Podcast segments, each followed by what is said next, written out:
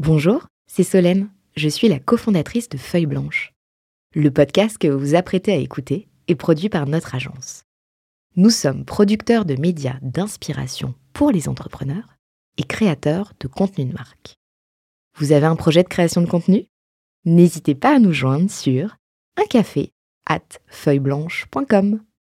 En attendant, bonne écoute Feuille blanche. Hello à tous Parce que la vie d'une femme entrepreneur peut aussi passer par la case maternité, je m'absente quelques semaines et confie les sistas du Next 40 à mon associé Thomas. Je vous dis à très vite et vous souhaite une très belle écoute. Mesdames, Messieurs, bonjour. Merci Solène pour le passage de relais. À toi, ma chère associée, qui doit patienter neuf mois pour une rencontre, j'imagine, tant attendue. J'ai pour ma part dû attendre neuf ans, sept mois, huit jours et deux heures pour retrouver mon invité du jour, Fleur Pellerin. Bonjour. Bonjour. La première fois où je t'ai rencontré, on était également entouré de micros. Le studio était drastiquement plus petit et tu étais alors depuis peu ministre délégué au PME, à l'innovation et à l'économie numérique. C'était le 28 août 2012. Oh là là, et la depuis... veille de mon anniversaire. Exactement. euh, D'ailleurs, on l'a pas fêté, mais on, on, va se rattraper. et donc depuis, eh ben, de l'eau, je dirais même un fleuve, a coulé sous les ponts, non? Euh, Oui, je crois qu'on peut dire un gros fleuve, un gros fleuve. Celui grâce à, qui on est euh, là aujourd'hui, on a la chance de t'accueillir au micro de 40 nuances de Sista, c'est Franck Le Bouchard, c'est le CEO de Devialet, l'entreprise du Next 40 au son parfait, à qui on a demandé de choisir une femme entrepreneur qu'il admire. Et attention, suspense, son choix s'est porté sur toi. On va donc revenir ensemble sur ton parcours de vie qui t'a amené aujourd'hui à la tête de la société de gestion de fonds Corelia Capital, avec euh, déjà de belles réussites à votre actif. Si le programme te va, on y va. On y va. 40 nuances de Sista. Les Sista du Next 40 comme vous ne les avez jamais entendus, animés par Solène Etienne, cofondatrice du Brain Studio Feuille Blanche.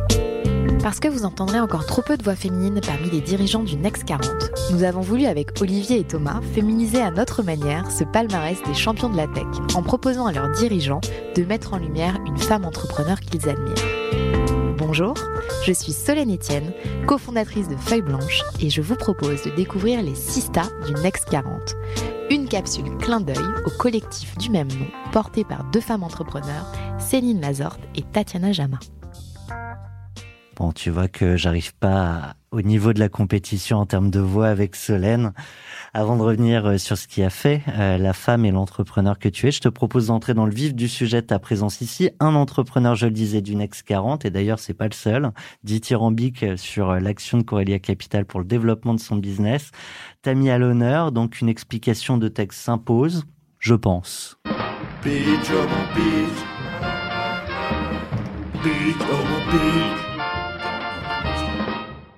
Corelia, pas tout à fait un fonds, pas tout à fait un lever, pas tout à fait une boîte de business développement, c'est quoi? Ah bah c'est complètement un fonds. C'est tout ça? C'est complètement un fonds. Non non, c'est que c'est que le premier. Donc c'est vraiment un fonds d'investissement euh, qui se spécialise dans euh, une phase assez spécifique du développement des entreprises qu'on appelle le late venture ou late stage ou grosse. Enfin chacun a un peu sa définition. Mais en gros c'est un, un fonds qui va investir à l'échelle pan-européenne dans des entreprises tech qui ont un potentiel mondial et qui vont plutôt être des entreprises qui sont pas early stage, qui lèvent pas leur série A, pas leur série de seed, mais plutôt leur série B, leur série C ou suivante. Donc c'est des entreprises qu'on va surtout aider à se développer, à scaler, comme on dit, à passer à l'échelle. Souvent, il y a une dimension d'internationalisation, donc on va les accompagner dans cette phase. Et pourquoi on a décidé de se concentrer là-dessus? C'est parce que moi, d'expérience, j'avais euh, observé qu'il y avait un petit manque, un petit vide euh, dans la chaîne du financement à, à ce niveau euh, croissance late stage, et que c'est une des phases les plus difficiles à, à, gérer pour les pour les entrepreneurs. Donc il y avait un trou dans la raquette en termes d'offres. Il y avait un trou. Donc une place à prendre. Euh, ils ont à ce moment-là de leur croissance et de leur développement des problématiques spécifiques. Est-ce que ça amène aussi à des problématiques pour le fond que vous êtes Complètement. de votre côté. Ouais, ouais c'est vraiment. Enfin, les, dans mon équipe, il y a des gens qui viennent plutôt de l'early stage. Je dis c'est des, ce sont des métiers qui sont complètement différents. C'est pas du tout le même support euh, qu'on qu apporte. Je parle pas de l'argent. L'argent ouais. c'est commoditisé, mais euh, au-delà de l'argent, le, autour, le ouais. support, la manière dont on accompagne les entrepreneurs, c'est pas du tout la même chose euh, quand on a affaire à une boîte qui est au, vraiment euh, au tout début ou une boîte qui est déjà assez grosse, qui fait du revenu, qui est proche de la profitabilité et en fait dont l'objectif dont, dont principal c'est c'est vraiment de conquérir des marchés internationaux, c'est de scaler, c'est de changer sa gouvernance, c'est de euh, d'étoffer ses équipes, d'attirer des talents. C'est plus du tout les mêmes euh, types de non seulement de compétences, d'enjeux, mais donc pour les investisseurs qui accompagnent, c'est pas les mêmes enjeux non plus. Et alors du coup, euh, tu dis effectivement, l'argent c'est une chose, mais ça va évidemment plus loin que là. C'est-à-dire que vous allez jusqu'à trouver qui va accompagner la gouvernance? Enfin, ça va jusque dans ce. Et c'est pas un détail. Hein, non, non, c'est pas un détail. Il y, a, plusieurs types de fonds. Il y a des fonds qui sont plutôt des fonds financiers qui vont apporter l'argent, participer à des tours de table et après être plutôt passifs. C'est pas du tout un jugement de valeur, mmh. hein, mais il y, a des, il y a des investisseurs pour qui c'est plutôt ça la thèse euh, d'investissement et de comportement post-investissement. Nous, on est un fonds qui est très ce qu'on appelle hands-on, donc les mains dedans, les mains dans le cambouis. Euh, et ce qu'on aime bien, en fait, c'est vraiment être proche des entrepreneurs ou des fondateurs ou des euh, CEO et les accompagner vous dites sur le, site. Vous dites aussi euh, Thesis Driven Investors, donc euh, évidemment on comprend tous les mots. Concrètement, c'est quoi le sens qu'il y a derrière? Bah, C'est ce que je disais à l'instant, donc c'est vraiment une cible assez particulière en termes de maturité une cible particulière aussi en termes de, de, de priorité business, c'est-à-dire que nous, on vise vraiment des entreprises qui ont une vocation internationale. Donc, il y a des entreprises qui sont géniales, mais qui sont plutôt des entreprises locales. Nous, on va plutôt aller euh, chercher des entreprises qui sont en train de s'internationaliser, parce que la, la proposition de valeur très spécifique que, que l'on offre et qu'on est un peu les seuls du marché à, à proposer, c'est d'aider ces entreprises dans leur déploiement en Asie, en Asie plutôt du nord-est, un peu hors Chine, donc euh, euh, Corée, Japon, et puis ultérieurement Taïwan, Indonésie, enfin sur des marchés qui sont des marchés en croissance, où il y a des débouchés intéressants et où on va les accompagner, leur ouvrir des portes, leur trouver euh, des partenaires, des clients, etc. Donc nous, c'est vraiment ça qu'on va va venir apporter. Tu dis qu'il y a de la croissance. Aujourd'hui, les Français principalement et les boîtes européennes que vous accompagnez sont encore trop peu présents sur ces marchés? Bah, c'est en fait c'est pour ça que euh, moi j'ai enfin c'est un truc que j'ai constaté quand j'étais ministre, mais aussi euh, c'est la raison pour laquelle j'ai souhaité vraiment me concentrer sur cette phase euh, là de la croissance des entreprises parce que si on veut avoir des, des, des, champions mondiaux, il y a bien un moment où le marché français, le marché domestique, il est il est trop petit. Alors c'est parfois un piège parce qu'il est quand même assez grand. Il est plus grand que le marché estonien ou que le marché des Pays-Bas, etc. Et donc la France ça peut être aussi un peu un piège parce que le marché il y a quand même beaucoup d'habitants, etc. Donc on peut on peut très bien enfin tout le monde n'est pas obligé de vouloir construire un géant mondial. Et donc, ça peut être parfois un piège. mais donc, si on veut être un géant mondial, si on veut être une décacorne, à un moment, probablement, il faudra passer par la case internationalisation. Et c'est là que nous, on souhaite vraiment apporter quelque chose d'un peu différent, c'est-à-dire l'angle, l'angle Asie. Pourquoi on n'y allait pas? Pourquoi on n'y allait pas? Parce que honnêtement, euh, c'est euh, c'est vraiment une phase qui est extrêmement difficile. Ça veut dire qu'il faut aussi changer un peu son son sa, méthode de fonction, sa, sa, méthode de fonctionnement, sa gouvernance. Il faut faire venir des talents étrangers. Quand on est tous entre Français, euh, qu'on parle français et qu'on raisonne comme des Français, c'est pas toujours facile de faire venir des gens qui vont challenger un peu vos idées reçues, vos façons de faire. Donc, euh, pour un dirigeant, faire venir du talent étranger, c'est vraiment déjà un challenge. Et ça peut paraître anecdotique, mais ça l'est pas du tout. Et quand on est qu'entre Français, je pense que c'est assez difficile de scaler une boîte à l'international aussi. Donc il y a cet enjeu de management qui est vraiment un enjeu extrêmement complexe et il faut vraiment avoir euh, la palette de compétences quand on est un dirigeant pour euh, être capable de gérer cette phase-là. La croissance, hein, la croissance des équipes, euh, c'est pas évident. C'est assez sympa quand on est comme une petite famille, une dizaine, une quinzaine, une vingtaine, et puis quand on passe à des centaines de France, mais à l'international, c'est vraiment, c'est vraiment pas évident. Et donc on est confronté à des problématiques qui sont très différentes, qui sont difficiles. Et je pense que bah, jusqu'à présent, il y avait d'abord, on manquait un peu d'argent euh, local. Donc c'est dans la raquette du financement. On manquait un peu d'argent local pour accompagner les entreprises au moment des séries B et C suivantes. Et puis il y a peu de il y a peu d'accompagnement en fait pour euh, aider les entreprises dans cette conquête des marchés euh, étrangers. Mais ça change, hein. ça change ça change drastiquement. Tu disais faire venir les talents. il y a aussi la question d'y aller et de trouver les talents là-bas. c'est c'est quoi la généralement, alors j'imagine bien qu'il n'y a pas qu'une seule manière d'aller conquérir ces pays, mais il faut être présent sur place. On peut tout gérer depuis la France, de, depuis son siège ici. C'est comment on fait les premiers pas là-bas, comment on crante le fait que il y a une opportunité de marché et qu'on peut, on peut s'y développer Bah, il y a plusieurs approches. Alors déjà, il y a plusieurs approches et puis il y a plusieurs types de produits. Euh, oui, il y a autant d'approches que, que, de boîtes. Une boîte ça, c'est pas la même chose qu'une boîte qui fait du retail, euh, comme De Vialet par exemple. Donc, euh, en fait, ça, ça, va vraiment être un peu au cas, au cas, au cas d'espèce. Mais pour bien développer un pays, en général, il faut quand même mieux avoir vos commerciaux sur place, avoir des gens qui comprennent un petit peu euh, comment fonctionnent les consommateurs ou les clients potentiels. L'écosystème. Voilà, c'est très important. En fait, là, on a bien vu on était tous coincés chez nous pendant la pendant cette pandémie. On voit bien qu'on ne travaille pas de la même façon, on est moins productif, on est moins créatif et on comprend moins les environnements différents si on n'a pas l'occasion de s'y plonger en personne. Donc, euh, on parlait de, de, Franck tout à l'heure et de Vialet. De Vialet, c'est une entreprise, quand on est rentré, euh, parce que c'est mon premier investissement, donc c'est une boîte qui a beaucoup d'importance euh, pour, pour moi. C'est vraiment le premier investissement de Corelia Capital. Et quand on l'a fait, l'entreprise devait faire moins de 10% de son chiffre d'affaires hors de France. Aujourd'hui, c'est plus de 50, c'est plus de 50%, c'est même plus de 55%. Donc voilà une entreprise qui a réussi à s'internationaliser. Tu disais aussi donc tout à l'heure, il y, avait un trou dans la raquette sur l'investissement au moment euh, de croissance de ces boîtes-là. Ils faisaient comment avant? Rien? Bah, il ramait énormément. Il y avait de l'argent qui venait souvent de l'étranger. C'est encore beaucoup le cas. Hein. C'est-à-dire qu'aujourd'hui, le problème, c'est qu'on voit, on va peut-être parler de l'inflation, l'inflation des valorisations, mais on voit aujourd'hui des séries A qui atteignent des dizaines, voire des centaines de millions d'euros. C'est totalement délirant. C'est-à-dire que moi, à l'époque où j'étais ministre, c'est pas une série B, c'était 20, 30 millions d'euros, quoi. Euh, et donc, à l'époque déjà, c'était pas facile pour les Français de se positionner sur ces tours. Aujourd'hui, ça l'est beaucoup plus. Il y a, eu des initiatives successives qui ont fait qu'il y a des fonds de late stage un peu plus, euh, un peu plus gros qui se sont constitués, des fonds pan-européens, des Atomico, des Balderton, du Euraseo, etc., avec plus d'argent et donc plus de capacité à investir sur des tours plus, euh, plus importants, plus larges. Mais, mais du coup, ce qui se passait, c'est que bah, on voyait souvent arriver des fonds étrangers ou euh, où la BPI devait venir parce que euh, finalement il n'y avait pas d'acteur local qui arrivait à se positionner sur ces tours. Donc il y avait un peu une, sorte de défaillance de marché, quoi. Mais ça, ça s'est vraiment corrigé. Dans la relation entre l'entrepreneur et l'investisseur, est-ce qu'il y a une différence entre lever 3 millions, lever 30 millions et lever 300, 500 millions? Euh, Oui. Ouais, ouais, ouais, c'est pas, c'est pas du tout, euh, c'est pas du tout la, c'est pas du tout la même chose.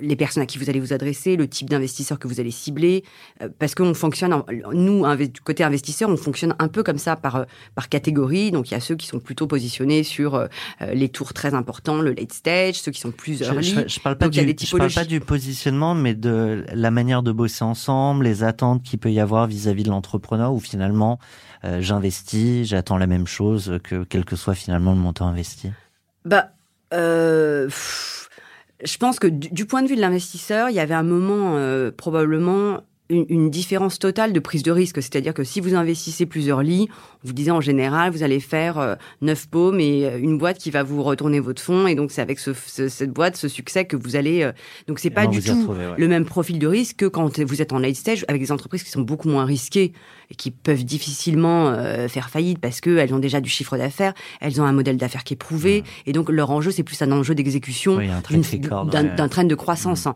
Donc, c'est pas du tout, c'est pas du tout la même approche du risque.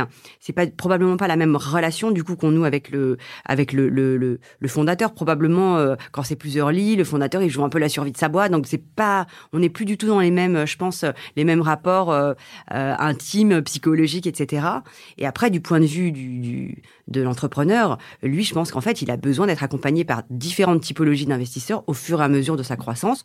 Au début, il a peut-être besoin de quelqu'un qui va vraiment être là, présent au quotidien pour donner des conseils, y compris des conseils de relations entre associés, enfin des choses vraiment très day-to-day. Et puis, plus euh, la boîte va grossir, plus elle aura des enjeux peut-être de lobbying, de je sais pas quoi, de d'ouvrir des euh, des, des bureaux à l'étranger et donc d'avoir du network un peu international. Donc en fait, il faut à chaque fois quand on est entrepreneur, je pense, euh, trouver les investisseurs qui vont pouvoir apporter la valeur qui est pertinente compte tenu de, euh, de la maturité de l'entreprise. On entend des entrepreneurs qui se questionnent sur est-ce qu'à un moment je suis le bon entrepreneur pour continuer d'accompagner la boîte? Est-ce que euh, la même image de cet entrepreneur en tant qu'investisseur, à un moment il faut dire est-ce que je suis encore capable de l'accompagner? Est-ce que là c'est plus qu'une question de montant pour poursuivre ou, ou il y a aussi une question d'expertise et de alors nous déjà quand on est investisseur, on a quand même une durée euh, limitée, c'est-à-dire qu'on a une période d'investissement et puis après euh, le fonds il n'a pas une durée, il est enfin à part les fonds evergreen, mais mm. en général c'est 10 ans. Alors 10 ans c'est quand même assez long, ça permet d'être euh, quand même d'accompagner d'accompagner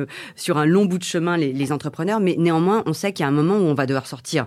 Donc de toute façon on vit avec cette idée que on investit, mais à un moment il faudra sortir pour rendre l'argent à nos LPs.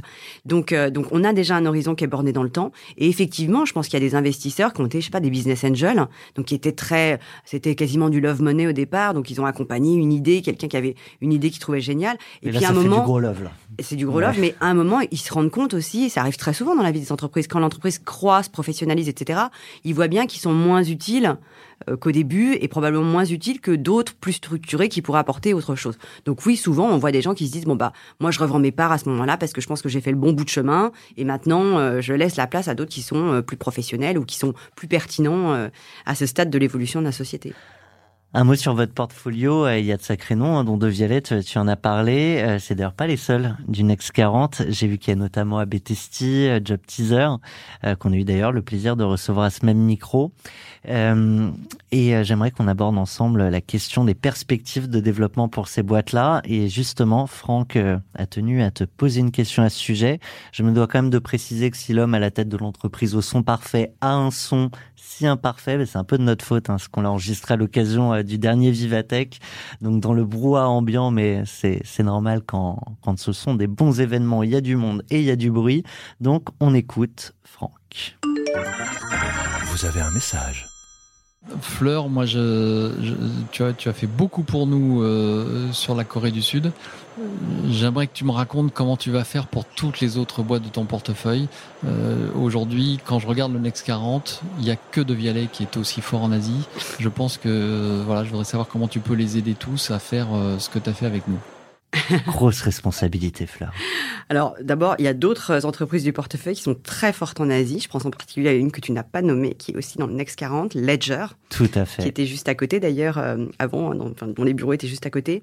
Ledger marche extrêmement bien. J'ai plus en tête exactement les chiffres, mais fait une énorme partie de son chiffre d'affaires à l'international déjà, beaucoup aux États-Unis, mais beaucoup en Asie. Vous savez que les, euh, en Asie, les cryptos euh, ont un petit temps d'avance. Hein. Les gens, enfin, l'adoption par le grand public des des, des cryptos a été euh, bien bien plus euh, substantielle que, que partout ailleurs. Donc Ledger marche très bien aussi en Asie.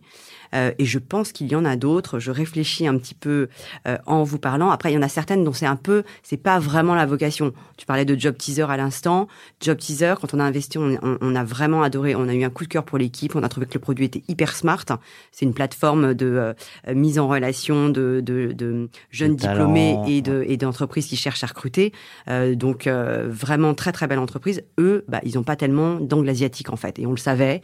C'était un parti pris. On a quand même fait le pari d'investir dans cette équipe.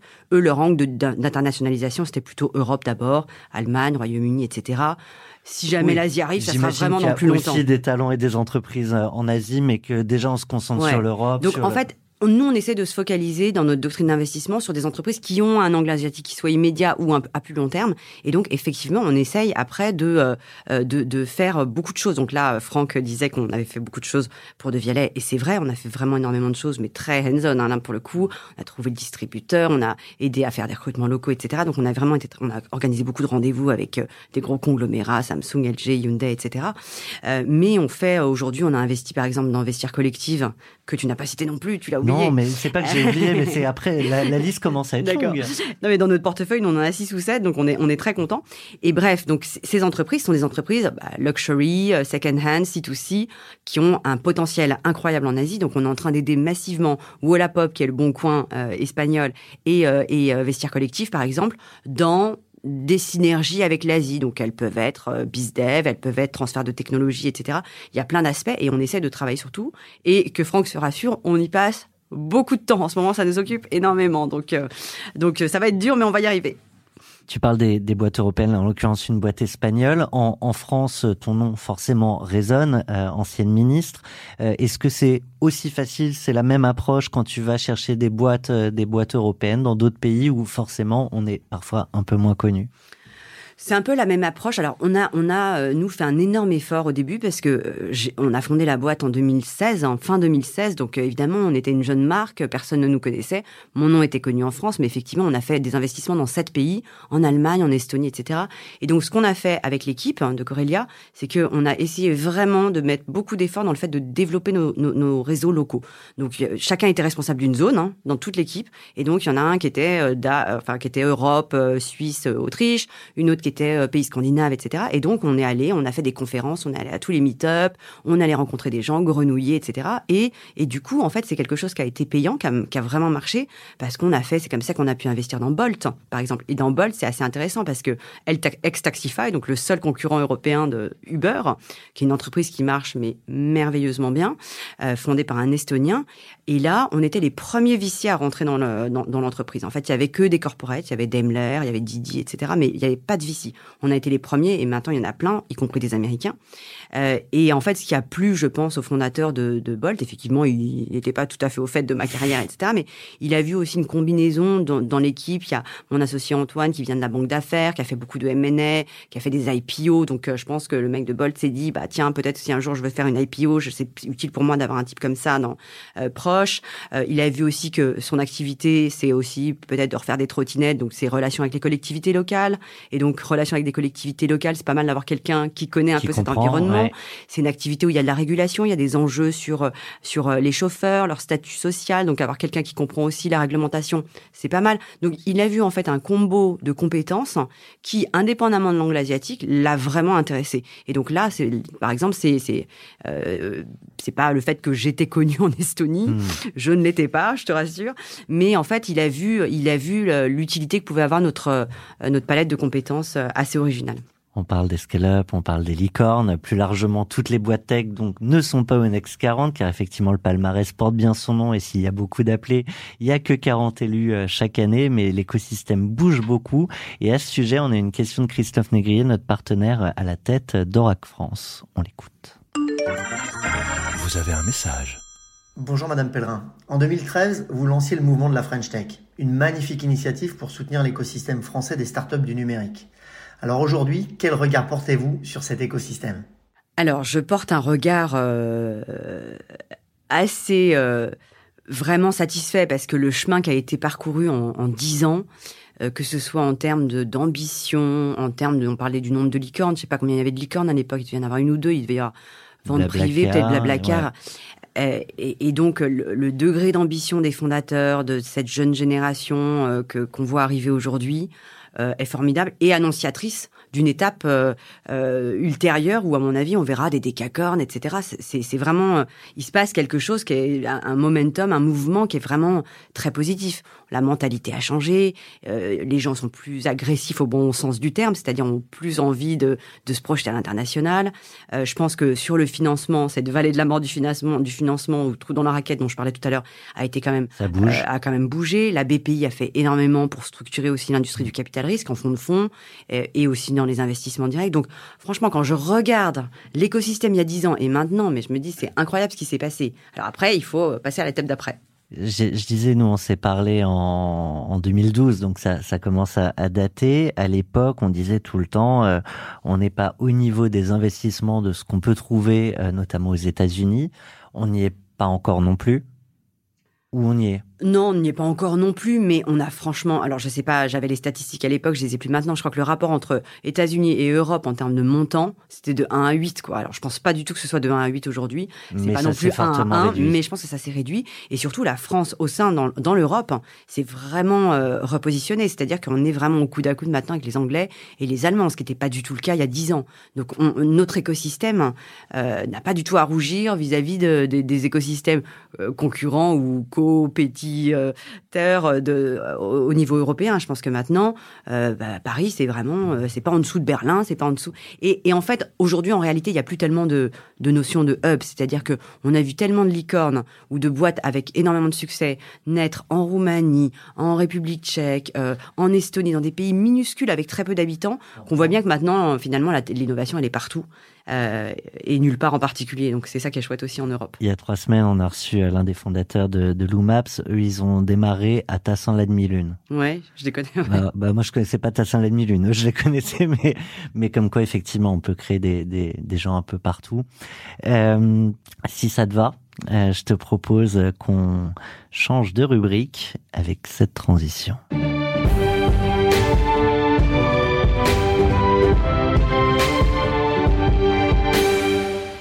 Française, Français.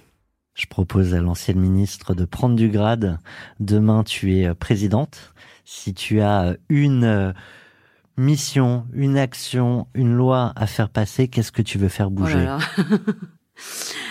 euh... Directement lié ou complètement pas lié à, à tes sujets aujourd'hui avec Aurélia Alors, est-ce que je peux être présidente un peu du monde entier? Allez, vas-y. Parce que moi, il y a quand même un truc euh, qui m'a très longtemps pouvoirs, frustré. On fait ce qu'on veut. C'est je sous l'influence un peu de, de gens vraiment euh, inspirants comme Tim Berners-Lee, je ferai de la régulation un peu. Euh, je ferai de la régulation des GAFA. Je ferai euh, quelque chose qui euh, empêcherait en fait un certain nombre d'entreprises. Ça, ça, ça s'adresse, c'est pas contre les Américains ou contre les Chinois. Ce qui empêcherait en fait des entreprises de prendre des positions de marché trop dominantes et notamment des positions sur plusieurs marchés adjacents ou ou, euh, euh, ou parallèles parce que je trouve que euh, dans l'économie de la donnée et, et, et, avec le métaverse, je pense que ça va devenir encore pire. Le, enfin, le, le, type et la nature et le nombre de données qu'on va pouvoir collecter sur les gens va encore, euh, je pense, changer de nature et de dimension. Et je pense qu'il faut vraiment protéger les gens contre une exploitation non maîtrisée de leurs données. Et, euh, et en fait, le pouvoir de marché des entreprises qui maîtrisent ces données et les algorithmes qu'il y a derrière doit à un moment être bridé. Je pense que elles ça sont fait pas... partie d'ailleurs des combats des entrepreneurs de France Digital. Absolument, mais c'est un combat qui est très compliqué parce qu'il est techniquement, juridiquement compliqué, parce qu'il y a le cadre européen. Donc c'est pour ça que je voulais être euh, plutôt maître du monde pour prendre cette première, euh, pour, pour, avoir cette première initiative. Mais c'est vraiment, euh, c'est un sujet qui est pas de politique traditionnelle. Donc c'est très compliqué. C'est plus de la politique antitrust traditionnelle. C'est pas de la politique de privacy traditionnelle. Aujourd'hui, en fait, on a affaire à des des, des, des, entreprises, des business models, des, des modèles d'affaires qui sont totalement inédits en réalité et dont on a, on a du mal en fait à, à comprendre la signification, l'implication, etc. Et donc ça, moi je pense que euh, on peut difficilement compter sur les autorités de régulation et les gouvernements pour prendre les bonnes mesures parce que elles ont toujours, et c'est pas une critique, hein, mais j'ai fait partie aussi de ces gouvernements qui avaient toujours un peu un temps de retard sur l'innovation et c'est normal parce que c'est compliqué à comprendre. En plus là avec le Web 3, je pense que c'est encore plus, c'est encore plus sophistiqué et plus complexe. Mais donc, franchement, je, trouve qu'il y a un. Aujourd'hui, on est un peu à la croisée des chemins. Il y a euh, euh, du très bon qui peut sortir de, du Web 3, mais il y a potentiellement aussi du très inquiétant. Donc euh, voilà, si j'étais maître du monde, j'essaierais de trouver. Une de la smart régulation, une régulation intelligente pour ne pas brider l'innovation, mais pour limiter le pouvoir de marché de ces géants. T'évoquais le métaverse. Euh, si tu te projettes, tu penses que c'est vraiment quelque chose dans lequel on va tous entrer ou euh, où on va avoir un besoin de réalité qui va peut-être s'accentuer à l'inverse. Après, il peut y avoir deux effets concomitants et complètement ouais. extrêmement opposés qui se développent mais je pense en que parallèle. C'est ce qui va mais... se passer. C'est ce qui va se passer. Et d'ailleurs, c'est un, un, mécanisme qui pourra être créateur de, de fortes inégalités. C'est-à-dire que des gens qui ont la capacité financière euh, de vivre des expériences dans la vraie vie, d'aller de voyager, de prendre l'avion, d'aller dans des endroits, de visiter des sites, etc le feront toujours avec euh, très grand plaisir et, et, satisferont ainsi leur curiosité. Des gens qui n'ont pas les moyens peut-être de se déplacer seront peut-être euh, réduits à euh, expérimenter euh, une expérience métaverse en réalité augmentée, en réalité virtuelle, en réalité mixte, je sais pas. Euh, et euh, comme dans le film Ready Player One, en fait, mmh. où les gens qui se retrouvent dans le métaverse sont des gens pour qui la réalité est tellement horrible qu'ils doivent se réfugier dans ce dans ce monde bis euh, qui est plus coloré, qui est plus sympathique, où ils ont des avatars qui sont plus charmants. Donc il y a un risque, je pense. euh, Il y a la possibilité d'avoir des expériences absolument incroyables, mais il y a un risque d'accroissement des inégalités expérientielles des gens, je pense, avec ce métaverse. Si on est dans l'évocation des, des, films et des séries, je te propose un, un docu, ce que j'avais pas prévu, mais j'étais assez euh, sensible à, à, à Social Dilemma. Euh, que tu as derrière nos écrans de fumée, que tu as ouais. peut-être vu, euh, qui posait la question aussi pour nos démocraties et avec les responsabilités que tu as pu avoir, j'imagine que c'est des sujets qui te font réfléchir, à minima aussi réagir. Et je serais curieux d'avoir ton, ton regard sur euh, sur ces dérives-là aussi. Bah, c'est ce que- et c'est- ce que je te disais tout à l'heure dans la première question sur la, la première loi ou la première réglementation. C'est qu'effectivement, il y a, euh, euh, il y a de plus en plus un, un risque que euh, un certain nombre de technologies mal employées euh, ou employées à mauvais escient puissent vraiment avoir une influence majeure sur les consensus démocratiques, sur les mécanismes démocratiques, sur les mécanismes électoraux, sur les opinions. Euh, je regardais l'autre jour des deepfakes, mais c'est incroyable. C'est-à-dire qu'aujourd'hui, les trucs de capture volumétrique, les, en fait, les, euh, euh, la, la, la possibilité d'animer des visages, de reconstruire des voix, euh, est tellement abouti que vous pouvez faire, faire un discours à n'importe qui, c'est confondant de réalité et c'est très dangereux. Vous pouvez lui faire dire n'importe quoi. Donc ça, mélangé aux euh, fake news, euh, au complotisme, etc., c'est quand même un cocktail assez détonnant. Donc, euh, c'est pour ça que je parlais tout à l'heure de, de, cette inquiétude. C'est que vraiment, on rentre dans une zone un peu de danger, quoi. Comment on peut assurer à nos auditeurs que c'est bien Fleur Pellerin qui vient de... Peut-être un bot. on, on, a un autre podcast qui s'appelle Philosophie qui donne la parole aux 16, 18, aux 6, pardon, 18 ans sur leur rapport au digital, leurs usages numériques, bref, leur rapport à soi et aux autres dans, dans cette ère qu'ils vivent. Et, et, ça pose pas mal de questions. Je sais pas si t'es maman, t'as peut-être des neveux, des nièces, j'en sais rien. Mais je serais, je serais curieux d'avoir ton regard sur ce qu'on peut dire à cette jeune génération pour la préparer au, monde dans lequel finalement ils, sont déjà, sans forcément d'ailleurs que ce soit donneur de leçons. Et finalement, on prend aussi pas mal de leçons à les écouter. Mais je pense que l'éducation, euh, l'éducation à, toute cette question de, des fausses informations, etc., est quelque chose de très important. Et ça, c'est vraiment, c'est de la transmission familiale, c'est vrai. Euh, parce que euh, les gamins, moi j'en ai, on en a trois, mais qui sont grands déjà maintenant, 17, 20, 22 eux ont été un peu vraiment au cœur du, développement de ces des, des, des, fake news, du complotisme, des Illuminati, tous ces trucs. Et en fait, euh, euh, comme ils sont un peu, en fait, je pense qu'il faut que tout le monde devienne un peu geek pour comprendre les mécanismes qu'il y a derrière les réseaux sociaux, l'économie de la donnée, euh, euh, les algorithmes, etc. Comprendre que ça peut être biaisé. Enfin, avoir vraiment une espèce de culture générale de l'honnête homme de, notre siècle, qui n'est plus celle du siècle précédent, pour, comprendre les mécanismes de manipulation qui sont possibles sur, sur Internet. C'est c'est vraiment très important qu'on puisse comprendre de quelle manière on peut être très facilement manipulé. Je pense que c'est le moins qu'on puisse faire. Après, vous pourrez jamais éradiquer le fait qu'on puisse tromper les gens euh, de manière malhonnête. Et d'ailleurs, même en étant très éduqué, très informé, on peut parfois être trompé. On peut totalement se faire avoir. Évidemment. Allez, relaxez-vous. Et maintenant, on parle de vous je te propose donc de fermer les yeux, de t'allonger euh, sur ce divan pas très confortable parce que ça reste une chaise, on n'est pas dans le métavers, je peux pas d'un claquement de doigts changer euh, tout le décor. Euh, je te propose de poursuivre l'histoire. On est en 1973. Une jeune fille arrive sur Terre. Elle s'appelle Kim, je crois. Tout le monde s'appelle Kim en Corée. c'est un nom qui est très très répandu. Il n'y a que cinq noms. Mais, et, si, tu devais euh, poursuivre euh, cette euh, histoire, ce conte entrepreneurial? Écoute, c'est en fait c'est un truc. C'est marrant que tu me poses cette question parce que c'est vraiment quelque chose. Euh, j'ai pas trop réfléchi pendant très très longtemps. Et là, j'ai réfléchi un peu plus parce que je vais souvent en Corée. Donc forcément, euh, j'étais jamais retournée en Corée de 73 à 2013 euh, quand j'étais ou 2012, je sais plus quand j'ai fait ma première visite officielle en tant que ministre du numérique. Donc jamais remis les pieds en Corée. Parce que pas l'envie, parce, parce, que, ça m'intéressait pas. Euh, voilà, ça m'intéressait pas. Euh, et, et, en fait, euh, quand je regarde maintenant ce qui m'est arrivé, donc bon, bah, j'ai été adoptée par une famille très aimante, une enfance très heureuse. Après un parcours de méritocratie républicaine, j'étais parents. Euh, mon père a fait des études, ma maman n'a pas le bac, elle a pas travaillé. Enfin, elle a travaillé très jeune pour nourrir sa famille, mais après, elle a arrêté de travailler.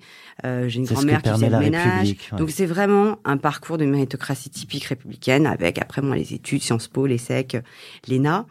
Euh, euh, et donc, en fait, quand je suis retournée en Corée, pour eux, c'était euh, vu de là-bas, parce qu'en fait, ils sont très, très attachés à l'ADN en fait. Ce qui fait la nationalité, c'est pas le plébiscite de tous les jours, c'est pas une adhésion politique aux valeurs, à l'histoire d'un pays, c'est vraiment c'est le sang. Et donc pour eux en fait, quand j'ai été nommée, ils trouvaient ça extraordinaire parce que j'étais la coréenne du gouvernement français en fait. Et quand j'y suis retournée, j'ai vu qu'il y avait ça déclenchait une espèce de ferveur et tous les gens me disaient on est fiers, hein. on est fiers c'était bizarre. Ce, ce c'est comme si, en fait, j'avais accompli quelque chose qui rendait la Corée fière, quoi. Et, et, euh, et j'ai compris progressivement, en y retournant un certain nombre de fois, que finalement, voilà, je suis partie, j'étais dans une rue, dans un bidonville. On m'a trouvé dans, ce bidonville et je suis arrivée euh, dans la, euh, dans la salle, à l'Élysée, dans la salle du Conseil des ministres, dans un pays respecté. La France, avec une tradition historique, euh, avec une culture. Et pour eux, c'était vraiment mais l'arc d'une série télévisée, mais improbable, quoi. Donc, je pense que j'ai, euh, d'une certaine façon, ma trajectoire de vie, qui, qui se poursuit dans l'entrepreneuriat, représente pour eux un peu le, le, bah, le raccourci ou la, pas l'accélérer parce que ça s'est fait pendant la- le miracle économique en fait, mais une espèce d'allégorie du miracle économique coréen.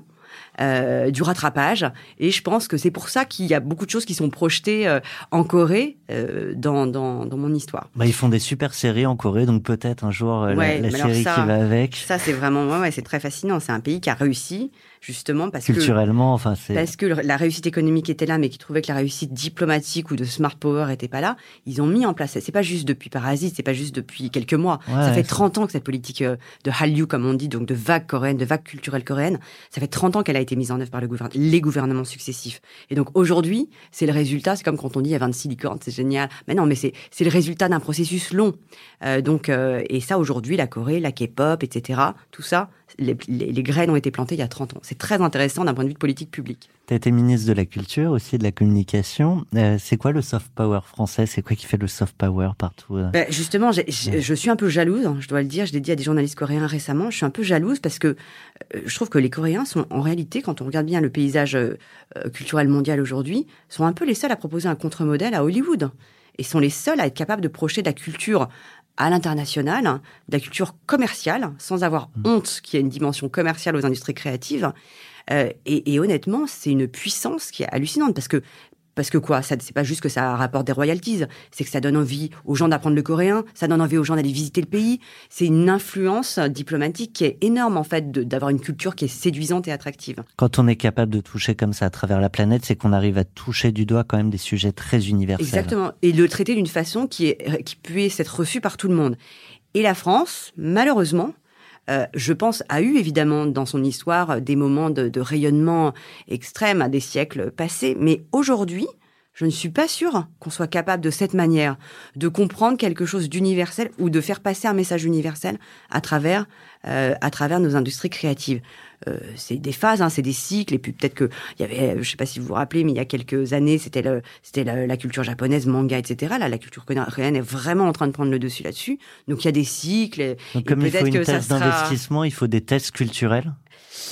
Ça peut se penser comme Moi, ça? je, je, je sais pas, mais honnêtement, j'ai eu cette thèse axée sur l'Asie, euh, plutôt du Nord-Est, mais donc plutôt axée sur la Corée. Et honnêtement, c'était avant qu'il y ait toute cette dinguerie autour de la. Enfin, c'était déjà présent en Asie, mais c'était pas très présent en Occident. Il n'y avait pas toute cette dinguerie autour, autour de Parasite, Squid Game, euh, BTS, etc. C'est venu après. Et en fait, je pense que ça valide a posteriori euh, mon choix d'avoir de coopérer avec un pays qui a beaucoup de choses à dire au monde en ce moment. Je crois que c'est un moment coréen. C'est très in- intéressant. Et en tant qu'ancienne ministre de la Culture, moi, j'avais beaucoup essayé de travailler sur le, la- le français. C'était un instrument de soft power extraordinaire. La langue française euh, euh, pour les pays francophones, l'enseignement du français à l'étranger. Enfin, il y a plein de choses qui pouvaient, qui devraient être mieux participent, ouais. Et j'étais un peu frustrée parce que je trouvais que on savait pas tellement combiner euh, culture et action internationale parce qu'il y avait plusieurs ministères qui étaient en charge de ça et quand il y a plusieurs ministères, c'est très difficile de s'entendre. Je reviens euh, sur cette fabuleuse trajectoire euh, républicaine et donc je repars un peu dans l'enfance.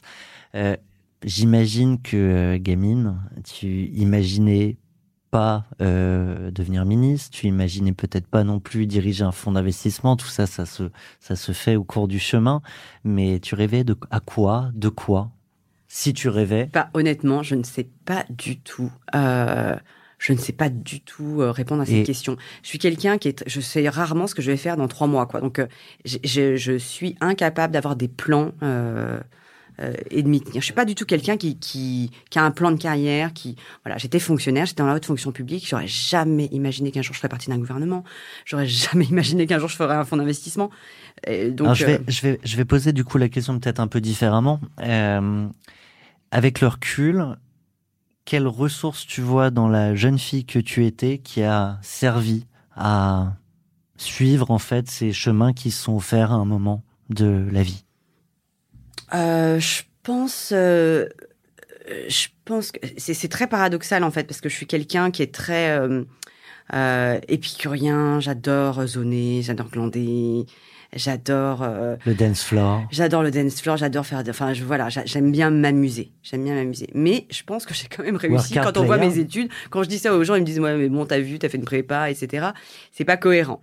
Mais je pense que j'ai réussi à canaliser un peu quelque chose, à discipliner un peu mon envie de faire un peu n'importe quoi dans un truc qui était ultra cadré, ultra strict, euh, une classe prépa, Sciences Po, l'ENA, etc. J'ai réussi à rentrer dans ces rails. Et en fait, maintenant, quand j'y réfléchis, je me dis, mais c'est quand même bizarre parce que c'était pas du tout c'était pas du tout moi. Et je pense qu'en fait, euh, une de mes forces, ça a été d'être capable de faire taire l'entropie euh, en moi et d'arriver à me focaliser, alors que c'est pas tellement ma façon de fonctionner, d'arriver à me focaliser un peu sur, euh, pas nécessairement un objectif, parce qu'en fait, au moment où je faisais toutes ces études, je savais pas très bien pourquoi. Enfin, je me disais pas, je, je fais l'ENA parce qu'après, je veux être ministre ou je veux être à la Cour des Non, comptes. mais dans ce cas-là, c'est focus sur l'instant présent. Je pense que j'arrivais quand même à me dire, ok, t'as choisi un bon levier pour faire un, des trucs pas mal. Tu sais pas exactement bien quoi, mais ça sera sans doute pas mal. Donc fais le bien, et puis après tu verras quoi. Et je pense que j'ai toujours été un petit peu comme ça. Donc à la fois capable de me focaliser sur un effort à un moment donné, même sans objectif très très précis, et opportuniste au sens où capable de saisir des hasards de la vie, des, des- des rencontres, rencontres. etc. Et parce qu'en fait, c'est le truc le plus magique. Moi, tout ce qui m'est arrivé se lie à l'aune de bah, des hasards fabuleux, quoi. Euh, donc, euh, donc, je suis toujours ouverte euh, aux rencontres, à des opportunités. En fait, j'adore connecter des des points. En fait, je vois bien maintenant, en vieillissant, en plus, j'ai quand même fait beaucoup de choses par le passé. Ce qui me plaît aujourd'hui, c'est effectivement de ah bah il y a Franck Le Bouchard, je pourrais lui présenter un tel parce que pour son business. En fait, j'adore voilà connecter des choses qui vont être créateurs de valeur, pas seulement de valeur financière, mais de valeur humaine, relationnelle, euh, de, de création artistique, etc. C'est ça qui me, c'est ça qui me plaît. Essayer d'enrichir par euh, la mise en relation, des contacts, des, des rencontres. C'est ça que je trouve euh, réjouissant dans la vie. Est-ce que la première étape pour connecter ces points, c'est la curiosité? Ouais, sans, sans aucun doute. Et, euh, et, et la capacité d'absorber, d'écouter. Parce qu'en fait, il y a des gens, on se rend compte, hein, plus on avance dans la vie, qu'il y a beaucoup de, beaucoup de gens qui s'écoutent eux-mêmes, mais qui n'écoutent pas beaucoup les autres. Et donc, euh, la curiosité, et nous, dans ce, dans ce- enfin, moi, ce que j'adore dans ce métier, c'est que euh, on n'est pas un fonds spécialisé dans une technologie en particulier. Donc, on Et voit. que des choses à apprendre. Mais c'est incroyable. Et y compris d'ailleurs, ce qui est fascinant aujourd'hui, c'est que je vois des gens qui ont, qui ont la moitié de mon âge, qui viennent me raconter ce qu'ils font, et je suis éberluée par leur maturité, leur intelligence, leur rapidité. Je me souviens, moi au même âge, j'avais pas, enfin j'ai l'impression d'avoir, euh, euh, je sais pas, de- de- d'avoir des gens qui sont dix fois plus matures et dix fois plus smart que moi au même moment. Donc, euh, et ça, je trouve que c'est formidable dans ces métiers où on voit énorme, on est exposé à beaucoup de, de- de gens qui travaillent dans l'innovation, euh, de pouvoir en permanence se mettre sous tension pour imaginer ce que sera le monde de demain, être inspiré en permanence, rencontrer des gens plus intelligents que soi. Euh, donc oui, il faut de la curiosité, il faut être prêt à accueillir le nouveau, euh, le euh, quelque chose qui vous met un peu en danger, qui vous déstabilise. Euh, il puis être prêt à être dérangé. Derrière l'innovation, oui, il y a- c'est qu'il y a un regard sur euh, le présent Oui, oui, pour, oui, oui. pour penser le. absolument, absolument. Mais c'est ça qui est, je pense que c'est ça qui est, enfin, en tout cas moi qui me qui me plaît beaucoup dans ce dans ce métier.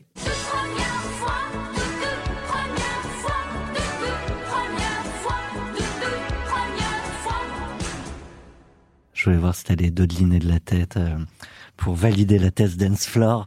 Euh, question euh, rapide, réponse plus ou moins rapide, comme, comme tu le sens. Premier renoncement. Euh, premier renoncement. euh, En fait, il y en a eu. a- Bon, j'ai une mémoire qui est assez courte, hein, donc j'ai envie de parler de mon expérience si gouvernementale. tu... Non, mais j'ai envie de parler parce que en fait, euh, quand quand t'es au gouvernement, euh, quand t'as un portefeuille ministériel, t'as tellement de combats possibles. Tu peux en choisir que trois, quoi, trois ou quatre.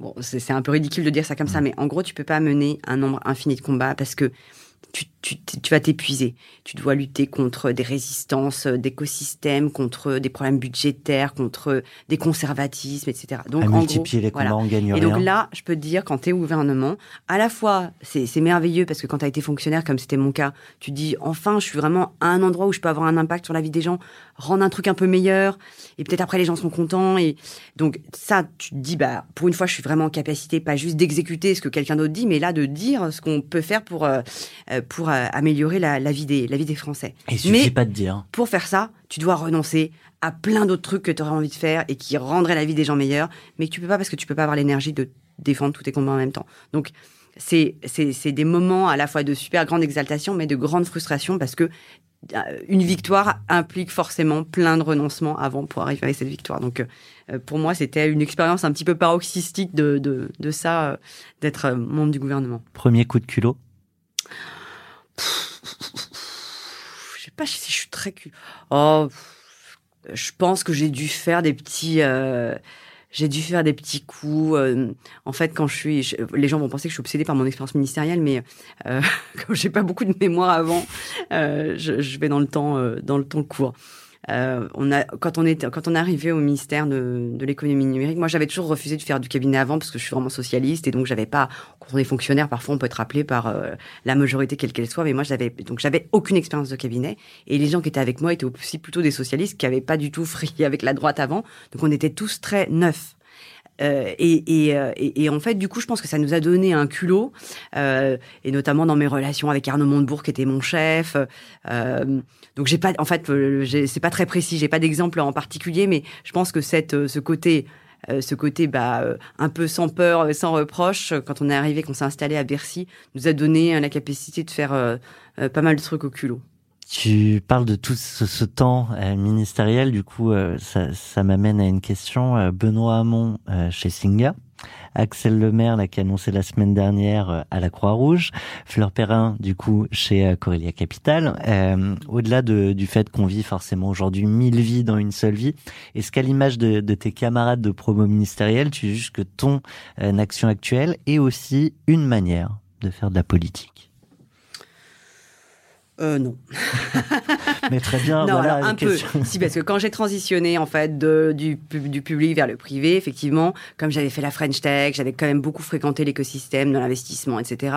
Honnêtement, en étant moi-même investisseur, en aidant des boîtes comme De Vialet à croître, etc. Je trouve que je fais aussi un peu de la French Tech, quoi. Donc, euh, euh, j'avais le sentiment d'avoir de faire quand même un truc qui était utile. Après, on est dans le privé, on va pas se le cacher. Hein. Je, je suis pas en train de dire, je suis dans une ONG qui promeut la French Tech.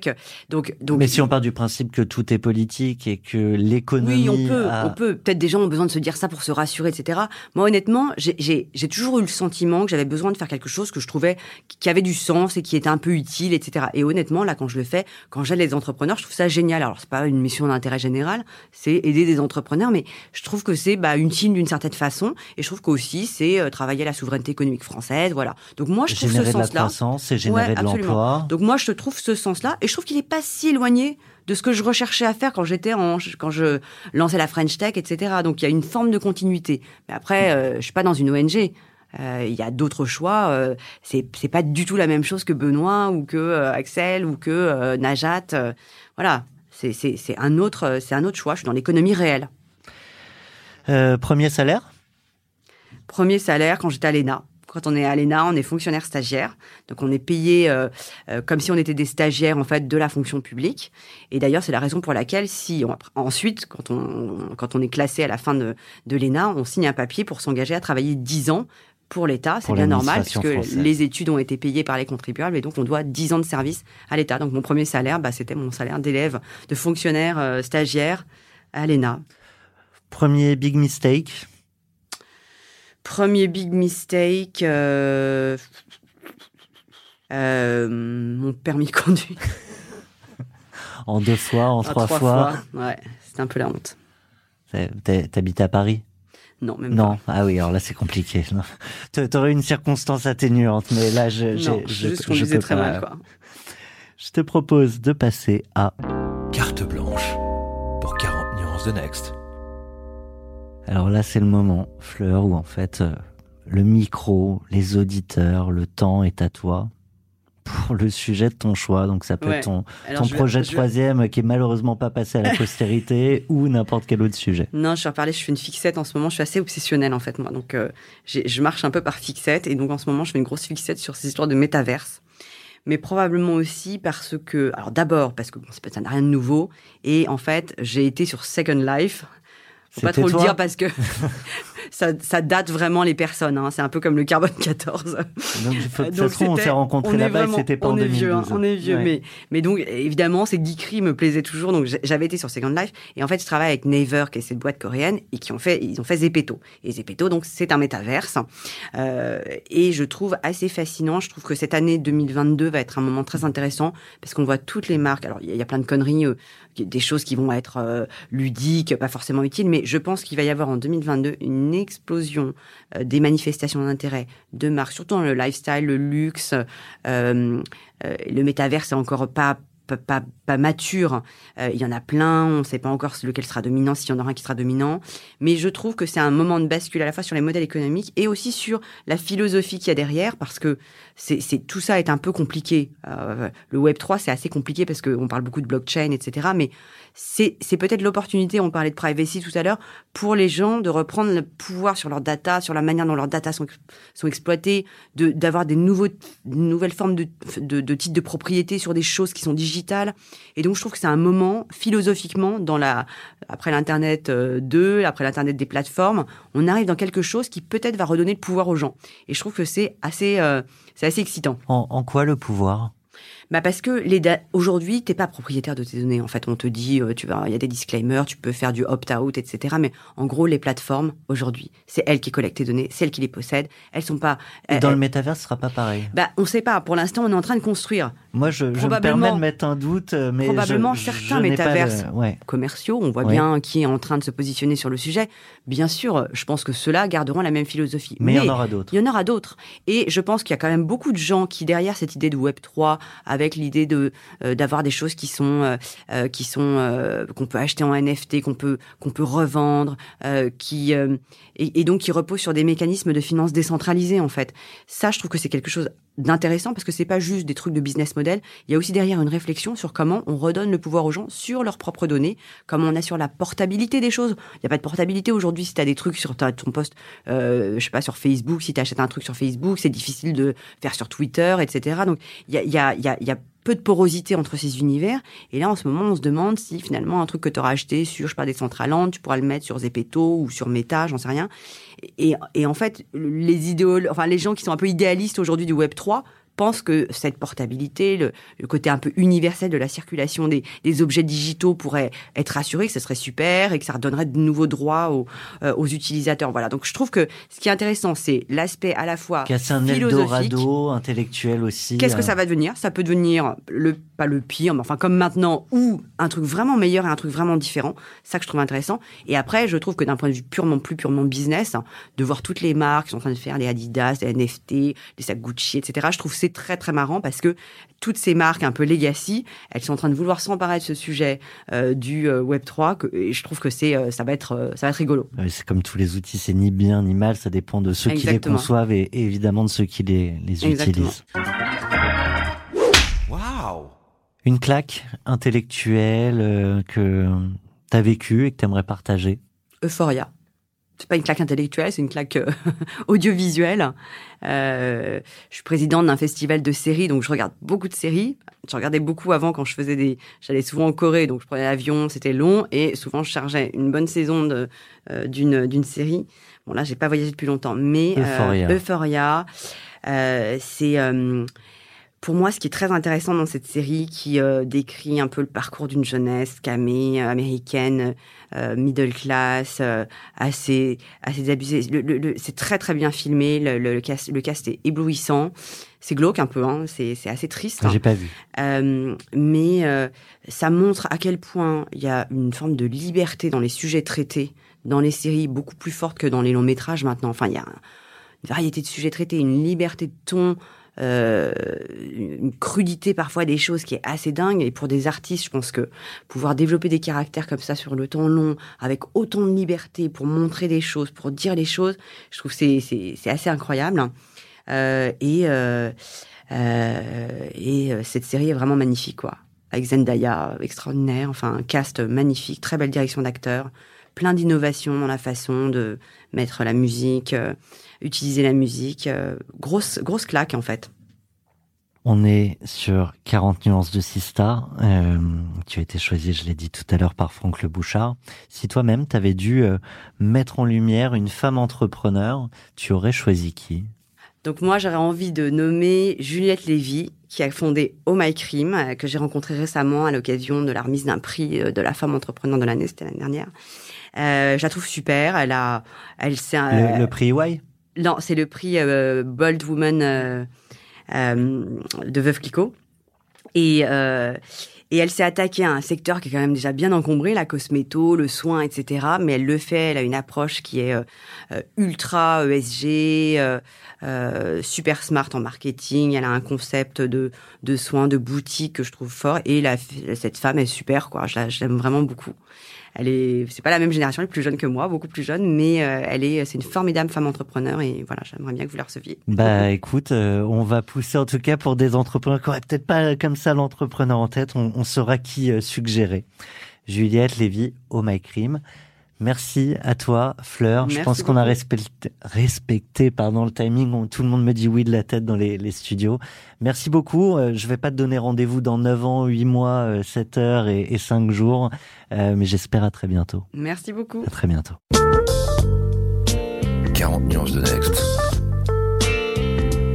Le Next 40 comme vous ne l'avez jamais entendu, animé par Olivier Mathieu et Thomas Benzazan.